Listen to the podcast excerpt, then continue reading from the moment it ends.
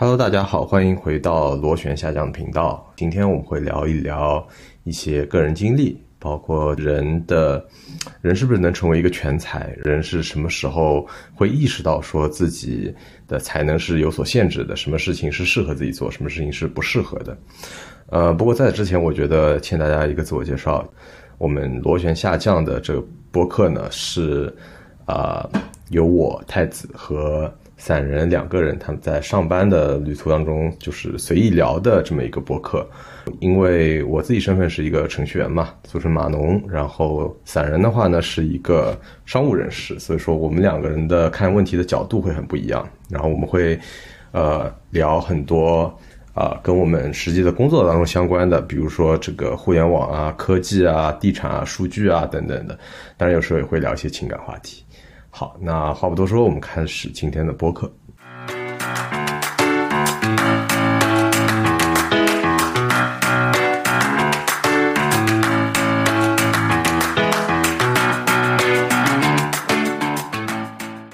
好，我们开始吧。今天的话题是这个一个人能不能成为一个全才？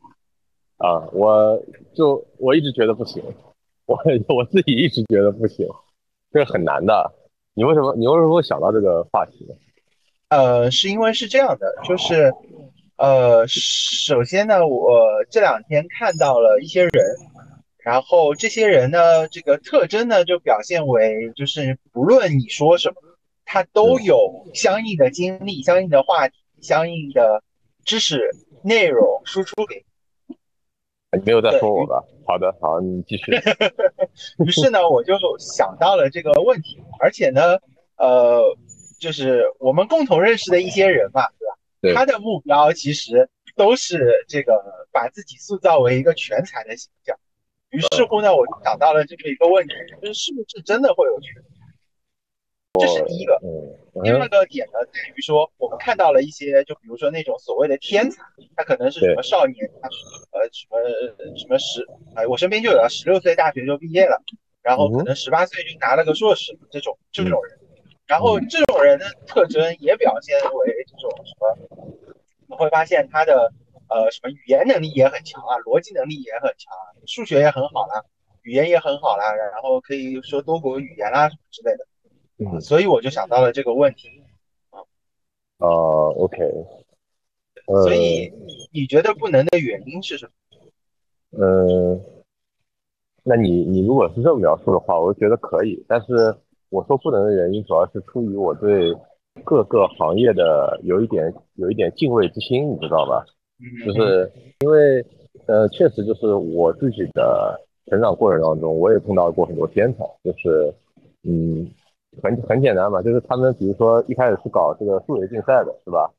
然后呢，数学竞赛结果这个那个赛季搞完了，搞完了以后拿了金牌，是吧？拿完金牌以后呢，突然觉得说，哎，我剩下来前两个月我干嘛呢？那不如去搞化学竞赛吧，就突击了两个月化学竞赛，然后把之前一直搞化学竞赛那些人打得落花流水，啊，就是这样的这样的一些天才嘛。所以我我从小我就见到过这样的人。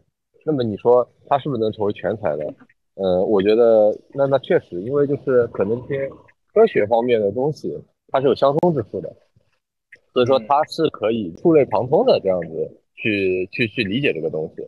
所以说实际上就是他的，因为因为他的根基打得比较好，所以说他可以很快的理解这个行业。但是我自己觉得，就是做竞赛跟你踏上社会以后这个成长是不一样的。就比如说。呃，你你现在有时候，比如说做销售或者做商务之类的东西，那么你不去花这个固定的时间去多获取这么多的经验，跟人打交道经验或者这些东西，那么你很难说短时间内速成成为一个销售天才。我说这个这个问题上面我是赞同，对，因为我觉得其实是这样，就我们之所以觉得有一些人他是全才，或者说有一些人他是天才。很大的一个原因是因为他掌握了一些，或者说他在某一些方面会比较强，但是这些方面呢又恰好是呃呃就是学习一个东西或者理解一个东西的基础性能力。就比如说他是逻辑能力比较强，他可以用很快的时间去拆解一个东西，然后或者是他学习能力特别强，就是他的比如说这个所有的属性点全部都点在了学习能力这一件事情上。所以呃，可能别人要花一年两年去学一个东西啊，他可能花半年啊什么就可以学会了。但不论怎么说，呃，就是我们的日常的工作也好，或者在某一些专业领域上面也好，它其实是一个经验累积，然后加上一个呃时间积累的这样的一个过程。你虽然靠聪明啊等等，你还是可以去弥补很多这个时间和经验上的不足，但是你还是很难去突破呃这些经历给你带来的一些东西。就像我们之前聊的这个 GPT 的这个问题，你先发的优势总还是会有，然后对，然后这是一个部分，然后另一个部分呢，就是一个人，我我觉得一个人的精力是有限的啊，你在有限的精对。对你有你在有限的精力当中，你虽然有可能去分摊给很多件事情，但你无法说你每一样事情都做到呃差不多的水平，你总还是会有一个部分强，一个部分弱的，这个是我觉得不可能成为全才的一个很大的原因啊。哦，太好了，那其实我们是是是是达成达成一致的，就是没有对吧？对。但是呢，这个过程当中，我就分解了第二个问题，就是我们认为那些，呃，看起来有一些接近全才的人，或者说那些自认为自己是全才的人，他的主要的特性是？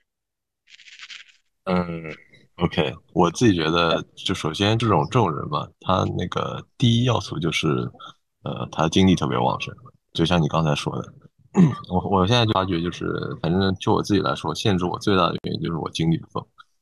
呃，就比如说我我我如果可以在我醒着的十六个小时里面，然后保持十五个小时精力很旺盛的话，那我觉得已经是奇迹了。对，一般来说，我可能只有十个小时是保持精力非常旺盛，我可以集中精力的去做呃我想做的事情。那你已经很厉害了，比我厉害。对，就是我说，我就觉得精力旺盛是很重要的一部分。然后第二个部分就是他实际上不需要去了解细节，嗯，就因为其实就你说的所谓全才嘛，就是当然我们也没有跟什么 Elon Musk 这种人聊过，是吧？呃，但你所谓的全才的时候的话，那个他一般我们只是浅浅的聊一下天或者什么，那么他给你这种印象是因为他告诉了你他对于某一个专业行业的认知，然后让你觉得说他对这个行业很了解。但是他实际上可能他只是看了这个行业的财报或者看了那个公司的财报，然后他觉得他有一番自己的见解，然后这番见解你之前没有想到，但是他不需要去了解细节，他不需要知道呃这家公司雇佣了多少员工呃，他的每个员工每天工作的样子是什么样子的，呃那个这个行业呃现在还有哪些痛点，他这些不需要知道，啊他只要给你一种感觉，就是他好像了解这个顶层逻辑就行了。对我来说，我我脑海当中。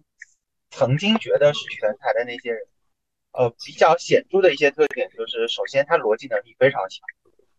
OK，对，然后这个逻辑能力就可以帮助他去弥补几件事情。第一件事情就是，当他这个只有短暂的信息的时候，他可以去做一些推导、推理，然后去补充那一些他可能不知道的信息。然后另外一个就是，当他面对一个事物的时候，他可以很快的去拆解成他能够理解的部分。然后慢慢去理解它，啊，所以这个是第一个特征。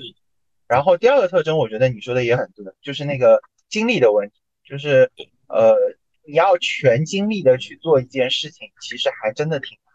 然后我现在的状态好像就只能一天保持六到八个小时是有精力去做事情的状态，嗯，所以这个其实还是挺厉害。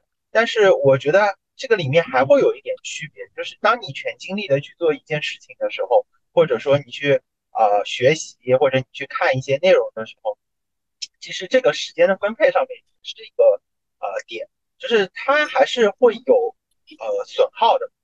所以，比如说我们有些时候会把精力花在一些日常的事物上，而这些日常的事物可能对他而言没有那么重要。这个可能也是一个点，就比如说我们为什么说有些天才，他可能数学啊、数理啊各方面特别强，但是他可能对生活啊什么的毫不关注，他真的完全没有生活啊。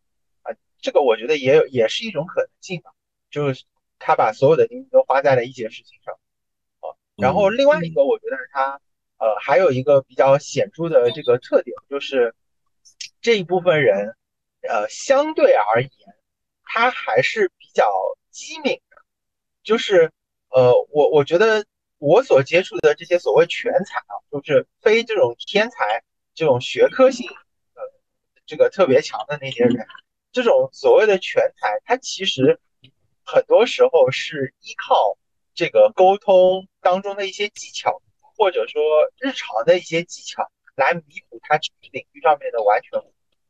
这个其实你通过跟他对话，包括你跟他多方面对话，以及跟他对话当中他使用的一些对话技巧，你大致还是能看得出来。啊，如果说你掌握了这项技能的话，其实你很容易，呃，就是欺骗到一些人，特别是比如说我们说有些男生，对吧？他会去这个在女生的面前表现出什么东西都懂啊。这种时候，其实有些时候也不是他真的都懂，他可能就是一些技巧性的东西。感觉男男生应该都有这个呃经历，或者试图去这样做过。哎，对对对，我觉得每一个男生，呃，或多或少吧，成长过程当中还是会有过这样的经历，或者有过这样的试图。嗯，所以说事实上，但是这个之下，其实我又想，我说在这个之下，其实我又想到了一个问题，就是说。我们既然是不可能成为一个全才的，对吧？对。那么，呃，你觉得在什么时候你会，或者说因为一些什么样的事情，你会慢慢的，呃，发现了自己的不行，而且去能够去承认自己的不行？哦，这个，这个你要说这个的话，我非常非常早，我可能，我可能初中时候就认识到这一点。哦，就是对。因为呃，我我我是这样子的，我在我上了一个非常糟糕的一个小学，就是这个小学的教学质量啊什么的都是比较糟糕的。就是说我在小学的时候，我可以就是轻而易举的考年级第一，然后我也不怎么需要努力学习，啊，就是这样的一个质量。然后但因又因为考了小学年级第一，所以说就是被保送到了一个比较好的一个初中，然后这个初中里面都是天才。啊，这初中确实是真正的天才。呃，那他有两个天才班，我在其中一个天才班。然后那个天才班，呃，反正那那帮子人就是基本上囊括了这个当时所有的这种各种奥林匹克的金牌啊，不管是什么学科的，呃，数学啊、物理啊，或者还是什么的。我问一下，你去的这个初中是在哪？在哪？在哪个区的？在哪个区？呃，在算什么区呢？虹口区吧。嗯。哦，哦，那我大概知道是什么什么。OK。啊，对。然后后来就是我们那一届，事实上是那个初中的这个巅峰，巅峰一届，这样子，黄金一代这种感觉。啊，然后所以说，就是我初中见识过这帮子人以后，我就发现就是哦，OK，我的这个理科的能力，呃，或者说学就是这种学科的能力。呃，并没有他们那么强啊，我可能永远赶不上他们。我意识到这个这个一个无法逾越的一个差距，所以说我后来就觉得说，我我可能只能去学工科，就是工科它是一个，呃，你既要结合实际，你要结合理论嘛，啊，所以说你就是你比纯理论的话，你肯定是比不上这些人的。所以说我当时就意识到说啊，可能我以后只能去做工科了，啊，就是我觉得就可能当时没有想那么清楚，因为当时是个初中生嘛，但是呃。你要这么说的话，那确实就是从那个时候开始启蒙的。明白。啊，那这么说的话，这点上面我们还是会有一些不一样。嗯，我其实一直是，呃，就是首先我是自卑的。OK。这是大点。呃，自卑的原因呢，也是因为在初中，因为我以前在小学的时候，我小学是我的那个区里面第一的小学。然后我又是那个小学里面第一的一个人啊，OK，对，然后我的那个世界观里面，我一直是最强。是那个时候的小学太多了嘛，所以我们都是第一。啊，对，就是我那个时候，我一直觉得是自己是最强，因为我整个小学过程大概拿了四五百张奖状，就是所有的领域我都觉得没有没有问题，我都嗯我能搞定。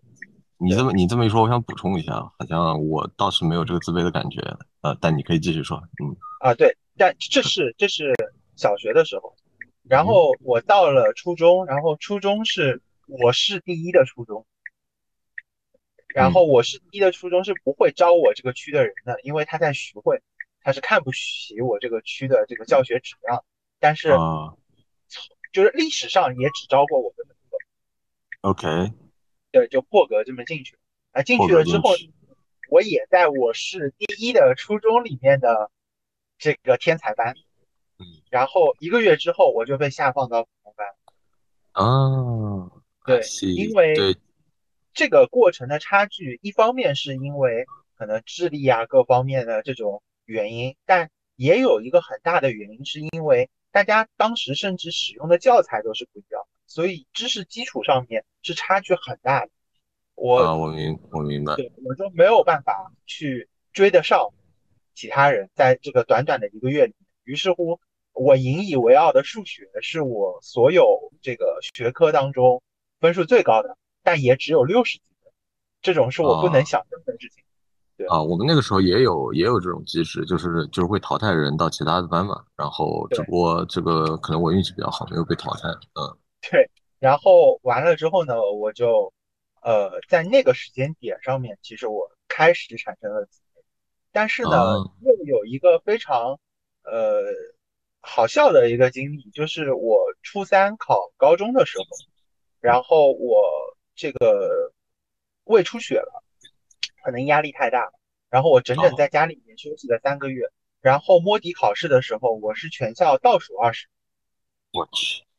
对，就是那个时候是整个人就非常崩溃的状态，然后呢，我就决定要发愤图强，因为我觉得好像没有没有什么事情是人达不到的，对吧？只要你肯努，啊，然后再怎么地，你也不能是倒数二十吧？当时一下子热血起来了，啊，对对，一下热学习啊，什么每天只睡四个小时，天天这个两瓶金，然后再嚼咖啡什么的，什么事儿我都干。衡水衡水中学，衡水中学。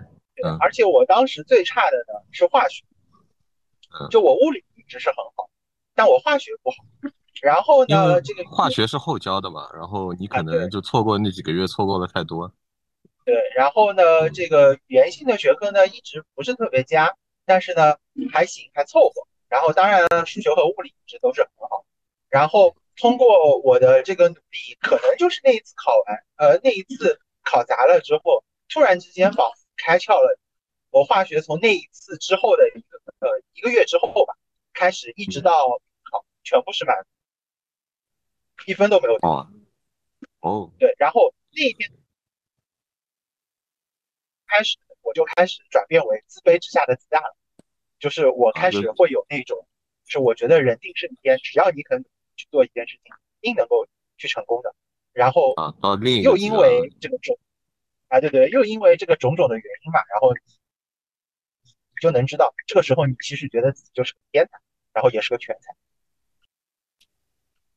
但是到了，可能是到了大学的时候，啊，有一次我打篮球把跟腱打断了，因为我们以前高中是一个篮球这种特长的学校嘛，然后呢，这个篮球也一直打得还不错，然后完了之后到了大学里面。有一搭没一搭的打篮球，结果把跟腱打断。断了之后，呃，之前的那段状态，其实我一直就是很要强的那种状态嘛，就什么事情我都觉得我自己弄，我自己能搞定。或者，但是当你发现你身体残疾了之后，你做任何事情你都没有办法自己去做。就算你觉得人定胜天，就算你觉得说我还有，对吧？四肢当中我还有其他三肢都是健全的，而且我还有聪明的脑袋瓜，我有什么事情做不到？呃，但你还发现你还是不可能，这就属于，呃，瞬时间的两个月里面开始有生理缺陷了。对，是的，对。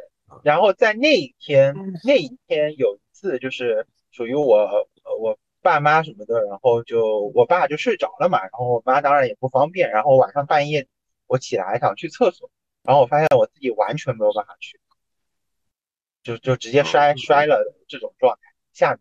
就那那一刻，我突然意识到，就是你是不可能一个人把所有的事情都做掉的，然后你也是不可能说什么人定胜天啊，违反某些自然规律啦，或者说去做很多这种很夸张的突破啦什么，这个不太可能。